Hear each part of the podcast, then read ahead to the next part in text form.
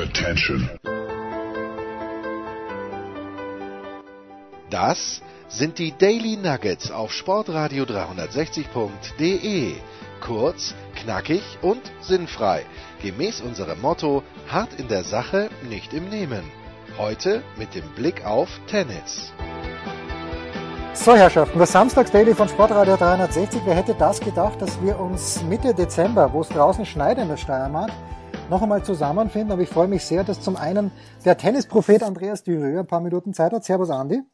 Servus, grüß euch. Und der Andi hat aus gegebenen Anlass einen ganz prominenten Gast mitgebracht. Warum sage ich gegebener Anlass? Heute hat der österreichische Tennisverband in einer jetzt schon denkwürdigen Pressekonferenz mit, glaube ich, 24 Teilnehmern, die alle was sagen mussten auf der Bühne, bekannt gegeben, dass der Davis Cup Österreich gegen Uruguay in Bremstetten, da wird sich jetzt unser Gast denken, hoppla, das hat er früher mal anders geheißen. Jetzt heißt es aber in Bremstetten stattfinden wird, 6. und 7. März und genau dort, als es noch unter Bremstetten hieß, dort hat Mark Kevin Göllner den entscheidenden Punkt für Deutschland geholt, 1994. Schönen guten Abend, Mark Kevin, Servus. Servus, guten Abend. Und Andi, dir vielen Dank, dass du den äh, Mark Kevin Göllner so spontan äh, in die Sendung bekommen hast. Und äh, Marc, vielen Dank, dass du Zeit gehabt hast. Andi, ich war damals in den USA, ich habe die Ergebnisse gesehen, du warst vor Ort. Take it away, ich lausche ergriffen. Ja, danke. Na, also zunächst einmal freue ich mich sehr. Ich muss sagen, ich habe den Mark Kevin immer verehrt. Also er weiß es, glaube ich, bis heute nicht. Weil damals, damals waren wir ja noch ein bisschen jünger und nicht zuletzt deshalb für die jungen Zuhörer. Du hast die Frage andersrum. Ja. gestellt bekommen, lieber Freund. Aber er hat ja damals auch einen Modetrend gesettet, den kann man sich nicht vorstellen. Heutzutage laufen alle so. Er war der Erste, zumindest in Mitteleuropa, der also das Kabel verkehrt aufgehabt hat. Jetzt hast du die Frage tausendmal schon gehört. Kannst du nur schnell sagen, einmal, was hat es damit auf sich gehabt? Ich habe in Nizza gespielt ähm, gegen, ich weiß nicht mehr gegen wen, aber im Finale gegen Lendl war es halt so, dass die Sonne so tief zwischen den Häusern war. Die Anlage war ähm, ja, zwischen Hochhäusern und von der einen Seite habe ich gar nichts gesehen. Äh, deswegen musste ich die Kappe umdrehen und von der anderen Seite hat mich der Schirm gestört. So, und so ist das Markenzeichen dann entstanden. Ja, das war im 93er Jahr. Also wenn ich das so salopp formulieren darf, du hast den Ivan Lendl weggefegt und bist kometenhaft aufgestiegen. Im selben Jahr Davis Cup Sieger geworden mit dem Michael Stich und dann als solche nach Österreich gekommen. Das war eine Riesengeschichte. Wie war es denn für dich? Also ich meine, Unterbremstetten, Entschuldigung, das ist ja jetzt nicht wirklich die große Metropole. Äh, also das war eine riesen Tennismetropole in dem Jahr, als wir gespielt haben. Ähm, das war das Jahr, als Ronny Leitgeb äh, im Grunde genommen die Davis Cup Herrschaft übernommen hatte. Er hat es geschafft, dass alle Österreicher gespielt haben, also Muster, Skoff, Antonic, Schaller, die hatten noch einen fünften und einen sechsten da. Also es war eine höllische Stimmung. Äh, die Österreicher sind immer mit dem Hubschrauber vom Hotel zur Anlage gekommen. Also besser hätte man es nicht inszenieren können. Ja, also, und, zwar, und zwar sind sie angereist aus Bad Waltersdorf. Das ist ungefähr dreiviertel Stunden mit dem Auto weg um diese Verkehrsstaus und das war berechtigt. Weil ich kann mich erinnern, für mich war es das zweite ganz, ganz große Fernseh-Highlight. Ich durfte, ich durfte moderieren auch schon 1990 gegen die Amis im Praterstadion, da waren ja 30.000 Zuschauer, haben wir nie mehr erlebt, aber, aber es ist sowas von, von einer, und du hast dann in diesem Hexenkessel, jetzt, ich würde mich bitte darauf mit dir konzentrieren wollen, wie du es geschafft hast, der Mikkel Stich hätte ja schon das, den Sieg holen können. War ja auch für dich nicht leicht und dann den Horstel zu schlagen in dieser letzten Partie. Nee, vor allen Dingen der Michael hatte, glaube ich, äh, vier oder fünf Matchbälle. Ja. Ähm, im, im, Nachhinein haben wir erfahren, der Thomas Muster, der konnte sich ja gar nicht mehr hinsetzen vor lauter Rückenschmerzen. Ja. Ähm, und eigentlich ging ich davon aus, dass ich einen schönes, gemütlichen, so einen schönen, gemütlichen Schaukampf gegen den Horst so spiele. So wie man sagt, ne? Ja, also so einen schönen, gemütlichen, ohne mhm. Stress, mhm. Äh, ohne Zuschauer dann eventuell. Und was passiert? Äh, der Muster dreht das noch sensationell. Ähm, was wenig Leute wissen, der Michael hat, glaube ich, mein gesamtes Spiel in der Dusche verbracht, auf einem Stuhl, vor lauter Enttäuschung. Und war natürlich super glücklich, als ich dann doch ähm, den entscheidenden Punkt gegen Horst gewinnen konnte. Ja, wie war das? Kannst du das noch erzählen? Wie ist es dir damit gegangen? Also, wie hast du das alles erlebt? Äh, zum Zuschauen war es für die Österreicher sehr unglücklich. Noch ein Detail am Rande, das du vielleicht auch jetzt erst erstmals hörst. Ich habe mit Chili Schaller schon gesprochen, der hat mir es noch einmal bestätigt. Es war ja so, er hatte eine positive Bilanz gegen dich. Also vielleicht, man ist davon ausgegangen, er hätte auch sowas wie ein sein können gegen dich. Ist egal, er hat nicht gespielt, aber, aber im Nachhinein vielleicht ein Fehler. Der Niki Bilic hat gesagt, er hat eigentlich erwartet, dass, dass, dass der Chile gebracht wird. Wie ist es mit dir gegangen? Ich habe es auch erwartet und war total überrascht, dass der Hostel daraus lief ähm, weil ich gegen den äh, Gilbert verloren hatte. Aber ähm, im Nachhinein hatte ich gehört, es gab feste Verträge und die, er musste spielen, er wollte unbedingt spielen. Und das war unser Glück. Also ich glaube, dass ich vielleicht nicht gegen den Schaller gewonnen hätte, obwohl er, ich glaube, noch kein Davis Cup Spiel gespielt hatte. Und das, das war der einzige, genau. der einzige mhm. Grund, warum sie ihn nicht ges, äh, gestellt Richtig. haben. Ja. Und der Horst kam ja raus, der war ja, der hat ja gebrannt wie kein Zweiter im Dorf. Der glaube ich nach jedem Punkt dem Ronny abgeklatscht. Das hat mich schon insofern irritiert, weil das ja eigentlich nicht die besten Freunde waren. Und deswegen habe ich auch, glaube ich, den ersten Satz verloren. Ähm, aber dann habe ich auch gemerkt, dass der ähm, Horst leider ein bisschen müde wurde. Also dem ging das Benzin aus. Ja, und das war dann meine gute Chance. Also die größte Herausforderung ähm, war ja dann auch, dass da 14.000 Leute gesungen haben, zieht dem Göllners Kettel richtig auf. Äh, was, was, ich auch noch gestehen muss, das habe ich nicht ganz verstanden in dem österreichischen Slang. Ja, aber, ja, ja. aber hätte ich es hätte verstanden, hätte es mich, glaube ich, irritiert. Aber da ich es nicht verstanden habe, habe ich es auch gar nicht gehört.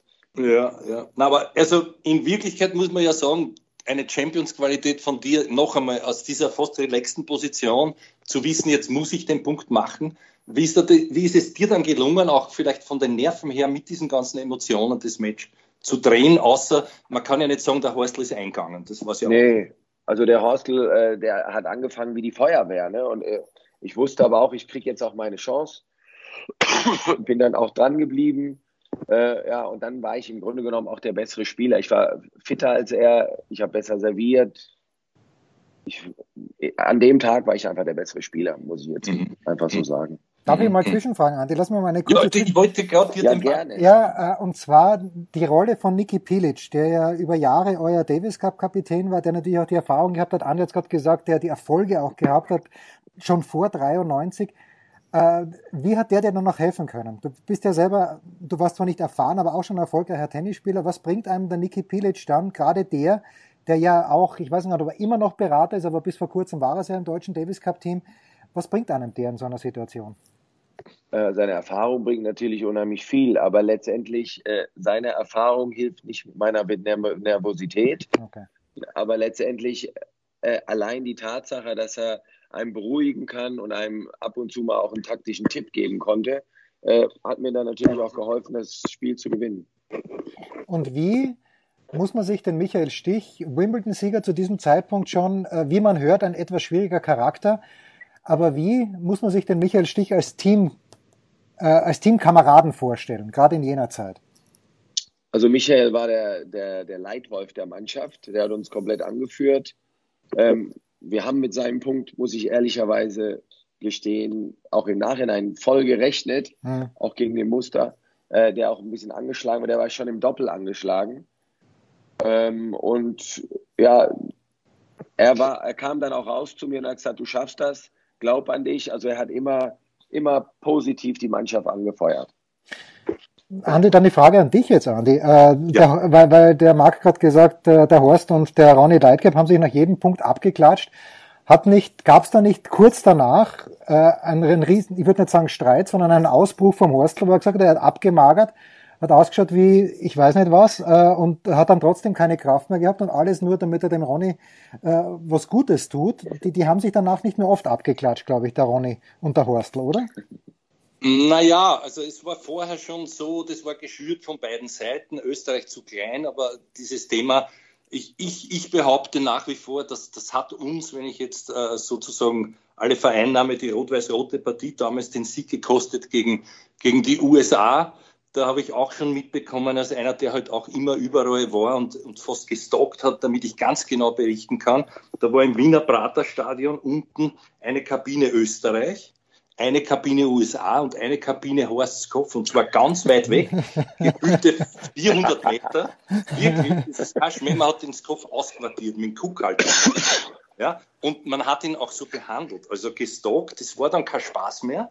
Und immer was zwischendurch rein, kleiner Blader, äh, ging ein Chunk. Und sowas, das hat sich gezogen über die Jahre. Dann natürlich hat man gewusst, okay, man braucht ihn, man ist ein bisschen aufeinander zugegangen. Man hat aber auch im, im, Vorfeld, ich durfte dabei sein für, für Sport am Montag in Monte Carlo, unmittelbar, das war ja ein, ein, ein Trainingslager der Österreicher, wo, wo der Herr Antonic gesagt hat, er macht es nicht mit, weil er ist nur Doppelspieler, weil er gewusst hat, er ist tot.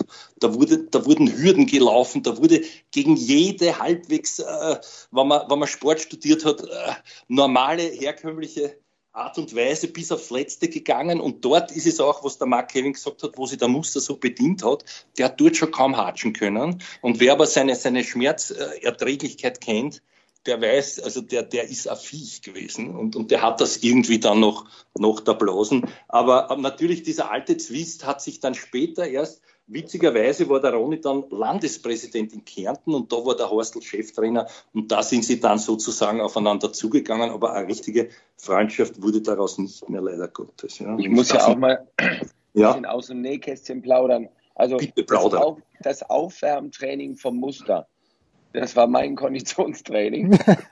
ja, ja. Also das war, also das war ein Viech. Also ja. Du, es war unfassbar, was dort, also der Ronny hat dort, was ja in Monte Carlo schwer ist, da gab es damals noch keinen Supermarkt. Ich weiß nicht, ob es heute sowas gibt, aber der hat so wie ein Billerwagel mit Bällen, also über 100 Bälle. Der Ronny stand am Netz links, rechts, links, rechts, der Muster, der war schon so tot. Ja. Danach ist man gegangen in das Fußballstadion, da wurden dann Läufe trainiert. Der Horstl hat auch mitgemacht. Deswegen, er war damals ein bisschen, er war ja nie der Fitteste. Und ja, da war er gar nicht so schlecht beim Sprinten, war er nämlich schneller sogar als der Tom auf die kurze Distanz, aber ab, also ab, ab 50 Meter hat er keine Chance mehr gehabt. Egal, die haben das voll mitgemacht, die waren alle platt und das ungefähr nicht einmal zwei Wochen vor dem Davis Cup. Also ich stelle nach wie vor in Frage, ob das eine so gute Vorbereitung gewesen ist. Aber was ich, jetzt muss ich persönlich werden, weil, weil ich mir immer ein bisschen gern dann auch die alten Geschichten anhöre, dass ich dich gut beobachtet habe, ist klar. Mhm. Äh, äh, Mark Kevin, aber du hast mir im Vorfeld eine Geschichte geschrieben. Du hast mir einmal spielen gesehen gegen einen Hansi Hinterseher in Kitzbühel. Ja, also das war ganz witzig. Das war an dem Montag nach dem Turnier. Da war ich noch einen Tag da und da musste ich auf einen anderen Platz gehen, weil ihr auf einen, ich glaube, ihr wart auf dem vorderen Platz und habt euch da duelliert. Also Richtig. War, Richtig. Ich kenne jetzt leider nicht das Ergebnis, aber ich gehe davon aus, dass du ihn gebürstet hast. Ja, ja, es war natürlich, schau, es war einer meiner größten Siege, der Hansi mochte mich immer sehr gerne.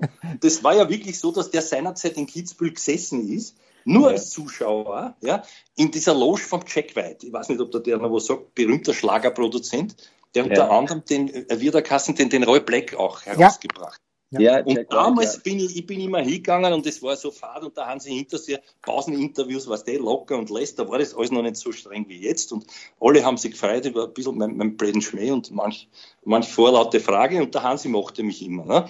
Na, und dann haben wir gesagt, also spielen wir mal Tennis. Und dann sagt er, dann sagt er, ich habe gehört, du bist der Schupfer. Sag ich, ja, klar. er hat mich dort weg, ich schwöre dir, Jens, er hat auch schon erzählt mehrfach, er war ein Aufschlag-Volley-Spezialist. Warum? Weil er das gelernt hat zu volieren. Der hat ja früher nur voliert oben bei der bei seiner, bei seiner äh, Tante, wo er aufgewachsen ist, auf, auf der Alm, hat er immer gegen die Wand voliert.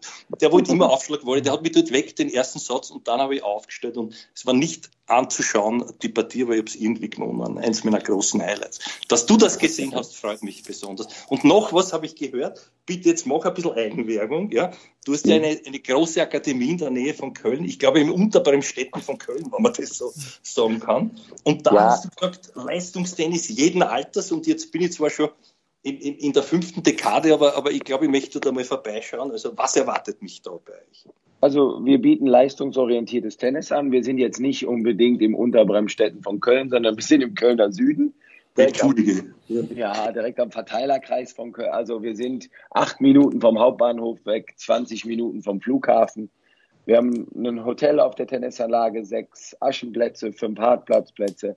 Auch ein gutes Konditionstraining mit Konditionstrainern, die die Spieler weiterbringen. Also wir arbeiten oder wollen mit leistungsorientierten Jugendlichen, äh, Best-Agern und auch eventuell mal den einen oder anderen 70-Jährigen, der sich in der Weltrangliste verbessern möchte, arbeiten. Ja, da haben wir noch Zeit, Jens. Nein, Moment, Moment. Ja. Jetzt, jetzt pass mal auf. Was Mark Kevin Götter natürlich mitbekommen hat, ist, dass du nicht rechnen kannst. Du bist nämlich ganz sicher nicht in der fünften Dekade, sondern du bist mit ganz großer Wahrscheinlichkeit in der sechsten, ja, in, in der sechsten ja, Dekade. Ja, ja, gut, ja, natürlich, ja. Ja, Best Ager, sage ich doch. Ja, ja, Best Ager. Jetzt muss ich, äh, es gab ja dann Nein, ich Zeit. Ich ein bisschen jünger machen. Ja, es gelingt ja nicht. Kevin es gelingt ja nicht. Was gemeint, diese, diese guten Gene, weißt du, da, wir schauen jünger aus, als wir sind. Ja, ja. Äh, jetzt muss ich den äh, Mark Kevin schon noch fragen, weil danach ja hat immer diese Pärchen gegeben, also die bekannteste und erfolgreichste natürlich Philipp Petschen und Jürgen Melzer. Äh, zu dem Zeitpunkt waren wir in Österreich ja so drauf gepolt, dass den deutschen oder die deutschen Spieler hat man nicht zu mögen, gefälligst. Ich habe immer den Eindruck gehabt, unter euch Spielern war das gar nicht so schlimm. Wie war es denn wirklich? Äh, ist der Muster als Geistesgestörter gesehen worden in Deutschland oder hat man mit dem nee. ist man trotzdem gut ausgekommen?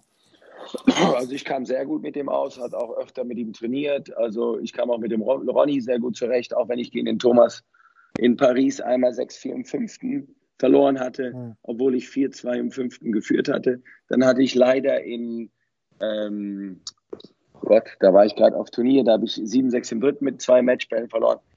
Also Thomas war, ist eine, eine lebende Legende. Er ist ein unfassbar geiler Tennisspieler gewesen zu seiner Zeit und war die Nummer eins, verdient die Nummer eins der Welt.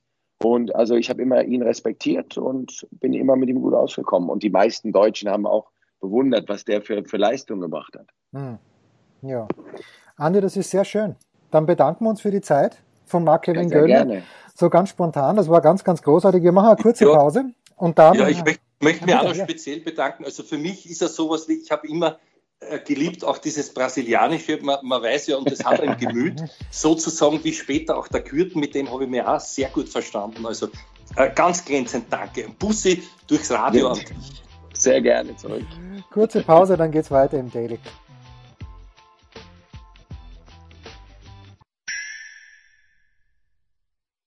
Was kommt? Wer gewinnt? Wo geht's weiter? Unser Blick in die Glaskugel.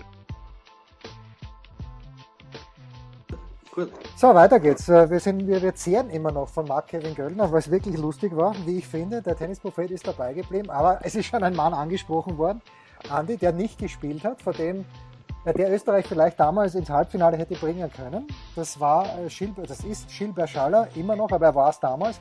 Du hast mit ihm geplaudert, ein bisschen off-air, aber wir werden versuchen, jetzt den Chili hier reinzuholen.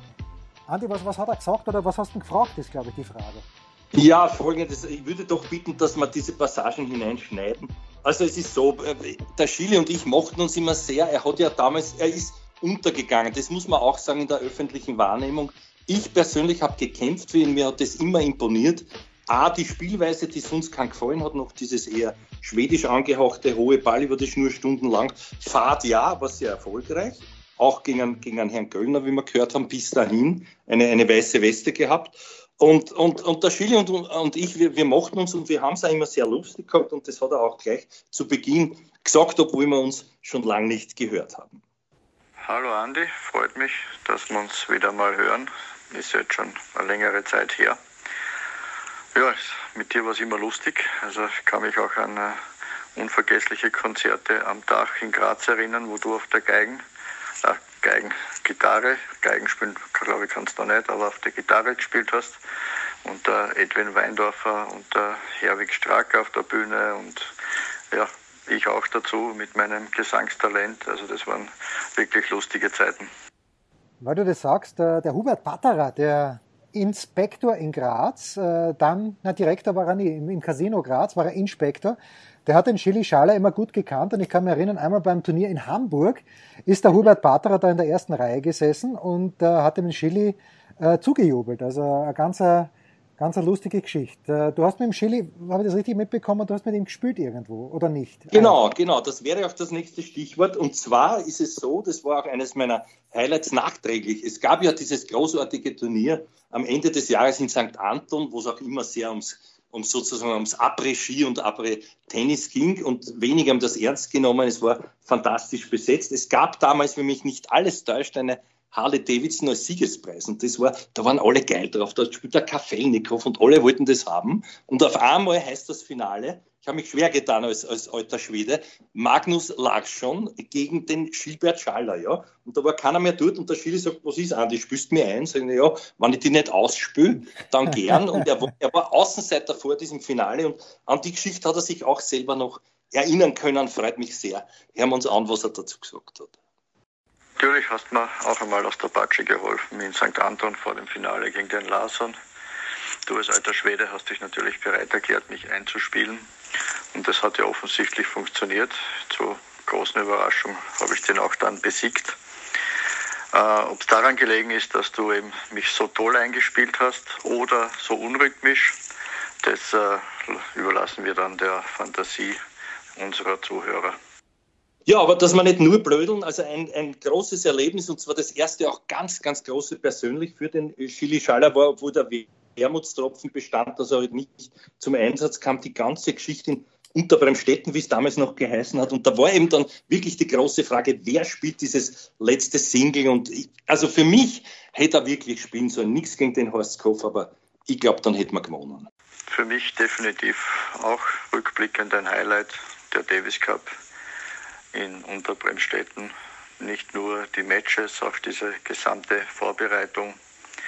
Der Hype, der damals war, also ich glaube die ERV oder der Ö3, keine Ahnung, haben ein eigenes ERV-Lied umgetextet. Wir sind mit dem Hubschrauber zum Davis Cup geflogen und natürlich die Emotionen in der Halle, das war wirklich gigantisch und das war auch der wirklich erste große Davis Cup, wo ich dann auch dabei war. Und äh, unvergessen natürlich die Musterpartie. Unvergessen danach die hitzige Diskussion in den Umkleideräumen, wer spielt das letzte Einzel. Also da war für ein paar Sekunden jeder einmal auf dem, auf dem Tisch. Und äh, ich war damals, ja, sicherlich äh, gegen einen Göllner hätte ich eine gute Chance gehabt. Ich habe bis dato gegen den nie verloren gehabt. Ich habe, glaube ich, in meiner ganzen Karriere äh, fünf oder sechs Mal gegen ihn gespielt und nur einmal verloren. Aber ob unter den Bedingungen, unter diesem Druck, unter der Situation ich schon bereit gewesen wäre, ja, das mag ich auch jetzt äh, nicht bestätigen. Also das ist äh, das, was wäre, wenn. Also unser Horstl, ja, der ist leider halt dann zum zweiten Mal in so einer wichtigen Partie, ist es ihm nicht gelungen, den Punkt zu machen.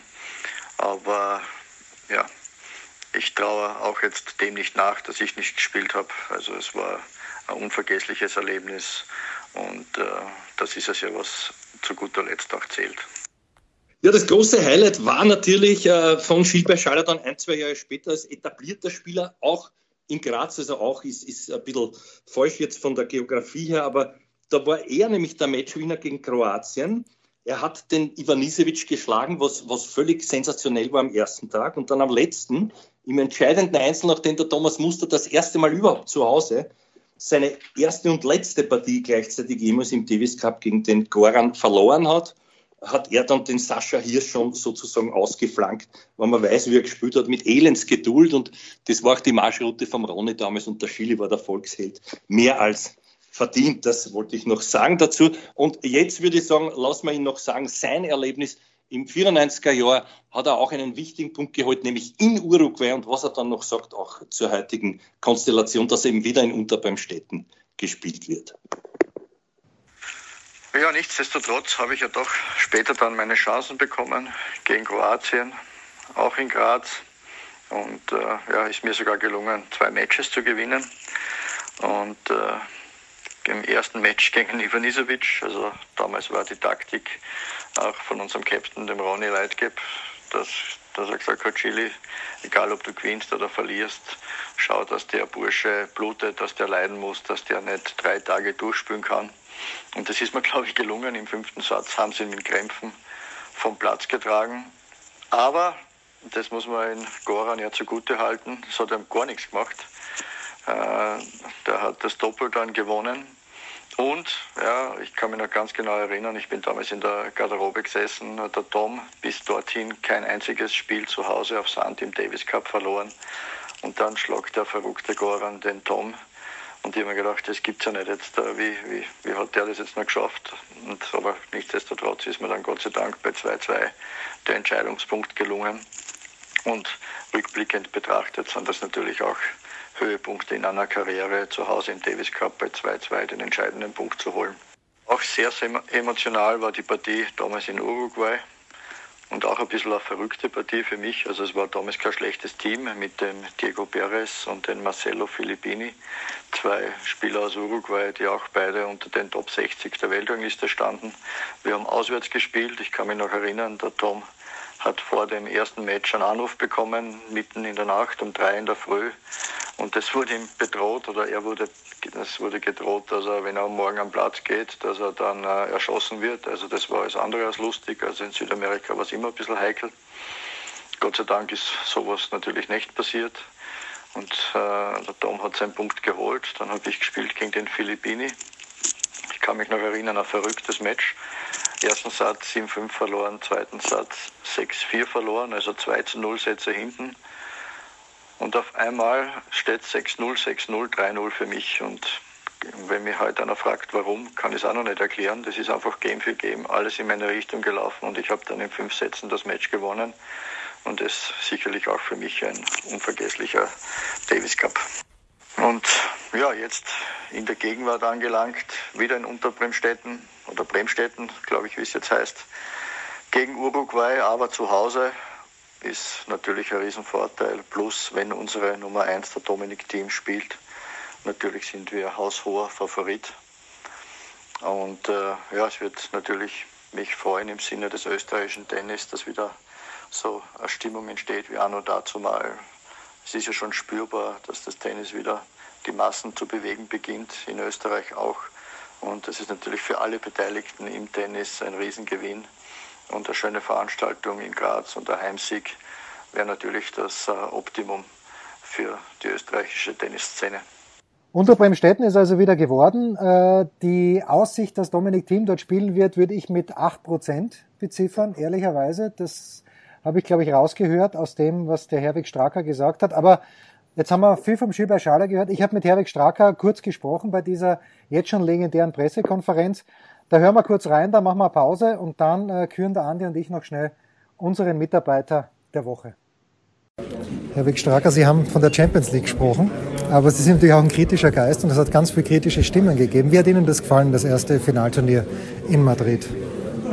Ich war leider selber nicht dort, aber habe natürlich viele Leute, die mir berichtet haben. Aber was ich gehört habe, war, was wir eigentlich erwartet haben, dass es äh, zuschauermäßig äh, herausfordernd ist. Äh, ein Finalturnier mit 18 Nationen ja, wird meistens dann auf der Heimnation und vielleicht dann auf zwei, drei andere Nationen aufgehängt werden. Es war gut natürlich, dass Spanien gewonnen hat insofern. Äh, Ob es langfristig Potenzial hat, weiß ich nicht. Es ist trotzdem der Höhepunkt äh, und insofern die Champions League der ITF im Davis Cup. Also ATP haben natürlich viele andere Höhepunkte, aber es ist nach wie vor für ein Team das Wichtigste, glaube ich, sich zu qualifizieren für dieses Turnier. Die Ausrichtung gab es auch einige kritische Stimmen, Spielansetzungen, Zeitpunkte auch die Organisation selbst, also die, die Anlage ist nicht geeignet, glaube ich, für ein Turnier im Winter oder im, Herbst. Das ist eine Sommerturnieranlage. Also da gab es Kommentare in diese Richtung. Wie gesagt, das waren kritische Bemerkungen. Am Ende des Tages trotzdem ist es ein großes Ziel für viele Nationen, da dabei zu sein. Jetzt sind Sie in der ATP ja in entscheidender Position auch tätig und die spechteln ja alle ein bisschen auch im Davis Cup auf diesen Termin nach den US Open. Sehen Sie da mittelfristig muss es so kommen oder äh, gibt der Federer den Termin nicht her vom Labour Cup? Ja, es gibt ja Wochen, wo die ITF ein Vorrecht drauf hat. Das heißt, sie könnten den Davis Cup dort ansetzen. Das würde aber definitiv Krieg mit Roger Federer bedeuten. Also was ich weiß, wird er den Termin nicht hergeben. Das ist ein bevorzugter Termin. Uns und als ATP-Board-Member kann ich nur sagen, strebt natürlich schon irgendwann mal eine, eine Zusammenarbeit mit der ITF oder liegt uns irgendwie nahe, dass man zwei große Team-Events auf Dauer wahrscheinlich nicht halten werden können. Und äh, das wäre mein persönliches Bestreben. Äh, ich glaube nach wie vor, das haben wir immer gesagt, auch wenn wir mit der ITF verhandelt haben, dass einfach die, erste Woche im Kalender die beste Woche ist. Auch wenn es vielleicht seltsam anmutet, dass man jetzt mit einem Finale ein Jahr beginnt, aber das ist der einzige Termin im ganzen Jahr, wo alle Spieler eigentlich wirklich verfügbar sind und auch gerne spielen. Und da muss man sich da ein bisschen nach den Spielern richten und kann nicht immer nur sagen, ich hätte gerne am Ende des Jahres, also der Termin jetzt ist definitiv nicht gut. Vertrauen Sie dem australischen Publikum jetzt mehr beim ATP Cup, dass äh, in Brisbane oder in Sydney Absolut, die, die, Hütte ja. dann voll ist? Also Absolut. Also die Tennisbegeisterung in Australien ist extrem groß, natürlich in Spanien auch, aber da reden wir von einem anderen Kontinent. Die haben den Nachteil, dass nur ein Monat im Jahr in ihrem Kontinent gespielt wird und da sind sie richtig gierig. Wir sprechen aber nicht nur von Australien, wir sprechen von ganz Asien, wir sprechen von China, von Japan, von Indien. Das ist ein enorm großes Einzugsgebiet dort. Also ich bin da sehr zuversichtlich, dass wir das äh, voll bekommen werden. Zuversichtlich, wann wird sich der Dominik entscheiden, ob er, ob er spielt oder nicht? Hier in, in Ja, ja, Stand, also im Finale würde er auf jeden Fall spielen und das ist ja der Punkt, was ihn äh, halt noch immer ein bisschen daran hoffen lässt, dass er doch spielt. Äh, Wenn es so läuft, wie es jetzt läuft, wie es geplant ist, wird es schwer werden.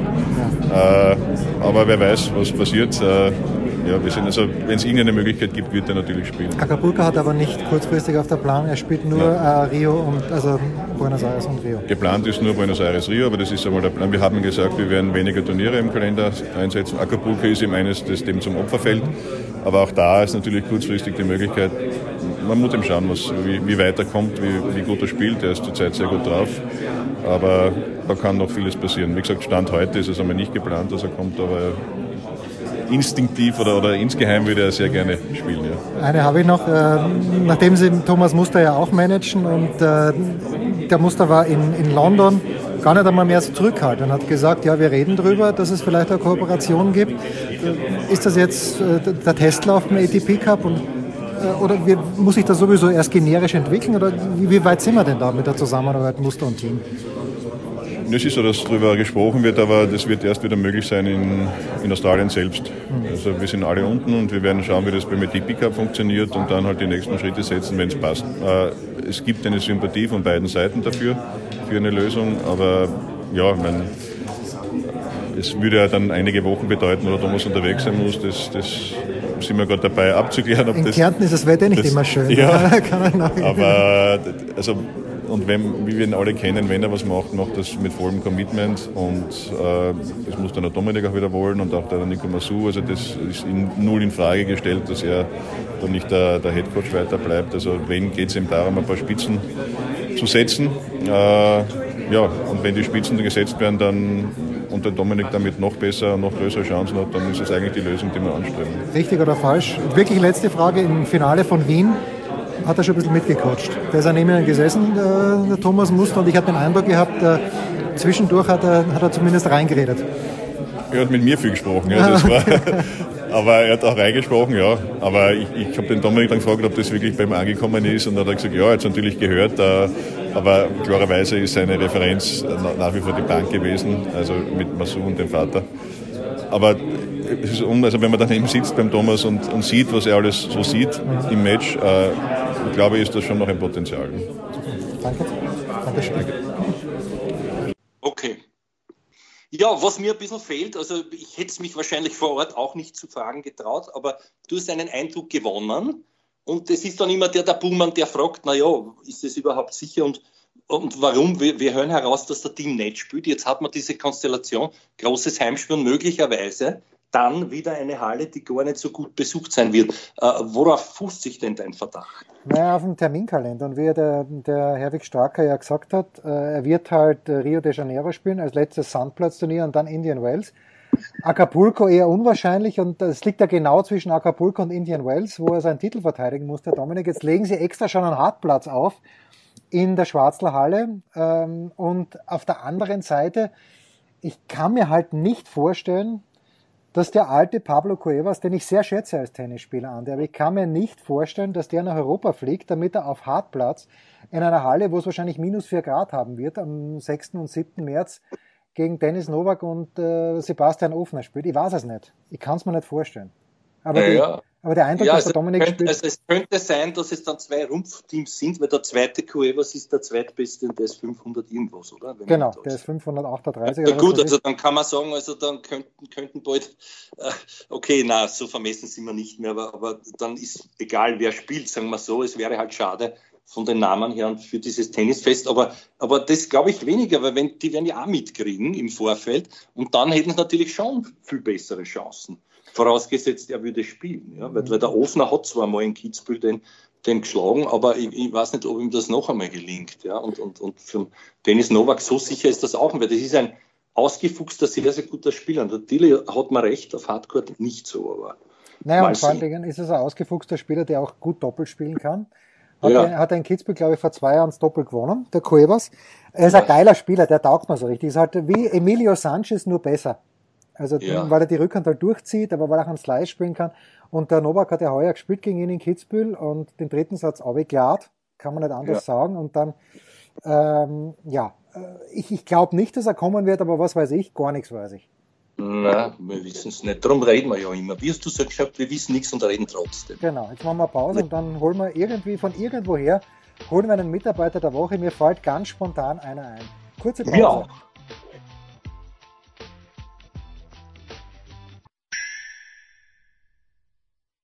Der Passgeber, der Eigentorschütze, der King of the Road, unsere Mitarbeiter der Woche. So, schön war's mit Andy Durieux, mit äh, Marc-Kevin Göllner und mit Chili Schall und mit Herwig Stracker. Aber jetzt, äh, der Andy ist noch nicht ganz entlassen, der Tennisprophet. Er sagt, er hat einen Mitarbeiter der Woche. Ich hoffe, es ist nicht der gleiche, den ich habe. Aber ich überlege kurz, während du mir sagst, wer dein Mitarbeiter der Woche ist, ob ich einen Ersatzkandidaten auftreibe. Aber ich glaube, du hast eh nicht den gleichen ich. Bitte. Das ist lieb. Wenn, wär's dasselbe. Das stimmt, da hast du recht. Ja. In dem Fall sogar derselbe. Ja. Man muss ein bisschen, ja, man muss ein bisschen, man muss dann doch ein bisschen die die Menschen kitzeln, wie sagt man, also es ist, das macht mir Spaß, das weißt du. Gut, ähm, um die Frage zu beantworten, ja, ich habe einen. Und zwar wieder deswegen, weil ich mir denke, es gibt doch noch Dinge im internationalen Welttennis, ja, wo es dann doch also wirklich bei ITF-Turnieren auch um Weltranglistenpunkte geht. In der Quali zwar noch nicht, aber wenn ich mir denke, wer da mitgespielt hat, irgendwo in den USA, ich weiß leider seinen Namen nicht, der hat sehr jung ausgeschaut, der gerade mal einen Aufschlag ins Feld gebracht hat und sonst nichts bei der Vorhand aus dem Stand vorbeigehaut hat.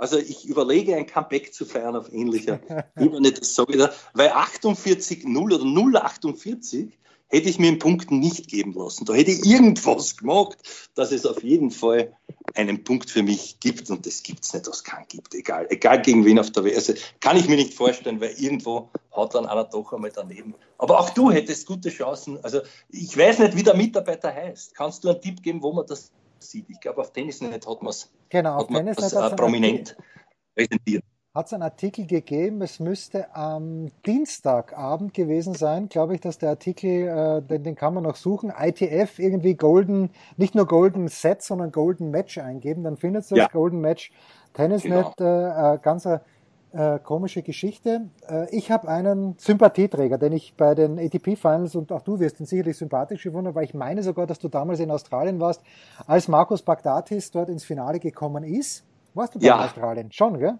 Natürlich war ich dort und es war ganz, ganz großartig. Niemand hat damit gerechnet. Es war ja so, dass natürlich äh, Zypern und Griechenland sonst nicht immer die besten Freunde, aber auf einmal alle Exilgriechen waren dort. Also das Stadion hat gebrüllt für den Bagdatis und er hat, wenn mich nicht alles täuscht, ich weiß nicht, er hat den Rotik ja geschlagen, glaube ich, im, im Semi. Ja. Das war eine große Partie. Ich glaube, ich müsste, na, vielleicht irre ich mich auch, ja. Auf jeden Fall hat er dann im Finale verloren. Gegen wen, weiß ich nicht. Aber gegen einen Roddick kann es nicht. Nein, gegen Federer. Ja, ah, eh, gegen, einen, gegen einen ja. Federer. Ja, dann stimmt's, ja. Der musste den Roddick geschlagen haben und das war unfassbar. Auch so ein Fünf-Satz gerangelt und der war also dort der Volksheld schlechthin. Auch ein sehr, sehr sympathischer Spieler, der aber auch, jetzt kann ich es ja sagen, wo der Mark Kevin nicht mehr live ist, also für mich underrated war. Das war so ein Unvollendeter, wo man immer gesagt hat, bei dem Talent, der hätte doch viel mehr gewinnen müssen. Aber das fragt man auch aus Anstand einen Spieler nicht, warum das nicht gelungen ist. Jedenfalls ein, eine, eine ähnliche Wahrnehmung von meiner Seite ihm gegenüber. Ich habe den immer geliebt, was exaltiert, er hat das Herz auch körpersprachlich überall getragen, dass man schön mitleben konnte. Also das war fein. Und warum ist er mein Mitarbeiter der Woche? Erstens, ich habe mit ihm in London länger unterhalten und auch nachdem wir uns unterhalten haben. Wir haben uns auch schon länger unterhalten ja. und ich war noch nie der Mitarbeiter. Ja, vielleicht kommt es ja noch im nächsten Jahr, aber dann, dann haben wir uns auch jedes Mal freundlich gegrüßt. Aber in dieser Woche ist bekannt geworden und ich habe also ein bisschen ein, bevor der Monfista mir in die Parade gesprungen ist, ich finde Elina Svitolina irgendwie süß. Ich sag dir, wie es ist und ähm, habe die ähm, und jetzt hat sich Markus Bagdatis und deshalb ist er mein Mitarbeiter der Woche dem ähm, Trainerteam angeschlossen von Elina Svitolina. Und da muss ich sagen, eine komplett richtige Entscheidung. Andrew Battles ist nach wie vor, glaube ich, dort so eine Art Head Coach, aber Markus Bagdatis, die, die Stimmung muss großartig sein in dem Team. Die Svitolina, die sowieso, da habe ich zwei, drei PKs schon mal gesehen, wenn sie, vor allem, wenn sie gewonnen hat, na, wer nicht, ist sie super aufgelegt, die ist, die ist wirklich ein nettes Mädchen und ich finde, da passt das super hin und deswegen mein Mitarbeiter der Woche, Markus Bagdatis. Das verstehe ich persönlich sehr und äh, ich sage dir eins, also ich gebe dir recht, voll inhaltlich. Und mich fasziniert besonders dieses Tattoo am, am Oberschenkel. Ja, ja, bei der, nicht beim Bagdatis, sondern bei der Frau Svitolina. Ja, die Frau von Markus Bagdatis hat irgendwie über, eben irgendwas mit Mode zu tun und deswegen rennt er auch manchmal mit Schuhen herum, wo irgendwelche Zettel drauf getackert sind und ich frage, ob das irgendeinen Sinn hat. Nein, seine Frau macht in Mode und das muss man so trauen. Also das ein, ist gut. Jetzt wirst du es abschließen. Ich möchte nur sagen, siehst du, es muss nicht immer der Freitag, der 13. ein Unglückstag sein, weil wir haben das Gegenteil bewiesen, finde ich, mit der Sendung. Ja, selbstverständlich. So ist es, ja. Das war's. Im Tieferschneiden, in der Tieferschneiden Steiermark, dann im Unterbremstetten von Köln haben wir den Mark-Kevin Göllner gehabt und im hoffentlich trockenen Wien Andreas Dürö. Das war's. Morgen gibt's, nein, übermorgen gibt's das Daily mit dem Enkermann. Das waren die Daily Nuggets auf Sportradio 360.de. Versäumen Sie nicht alle anderen Podcasts aus unserer sympathischen Familienwerkstatt. Schon gar nicht die Big Show. Jeden Donnerstag neu.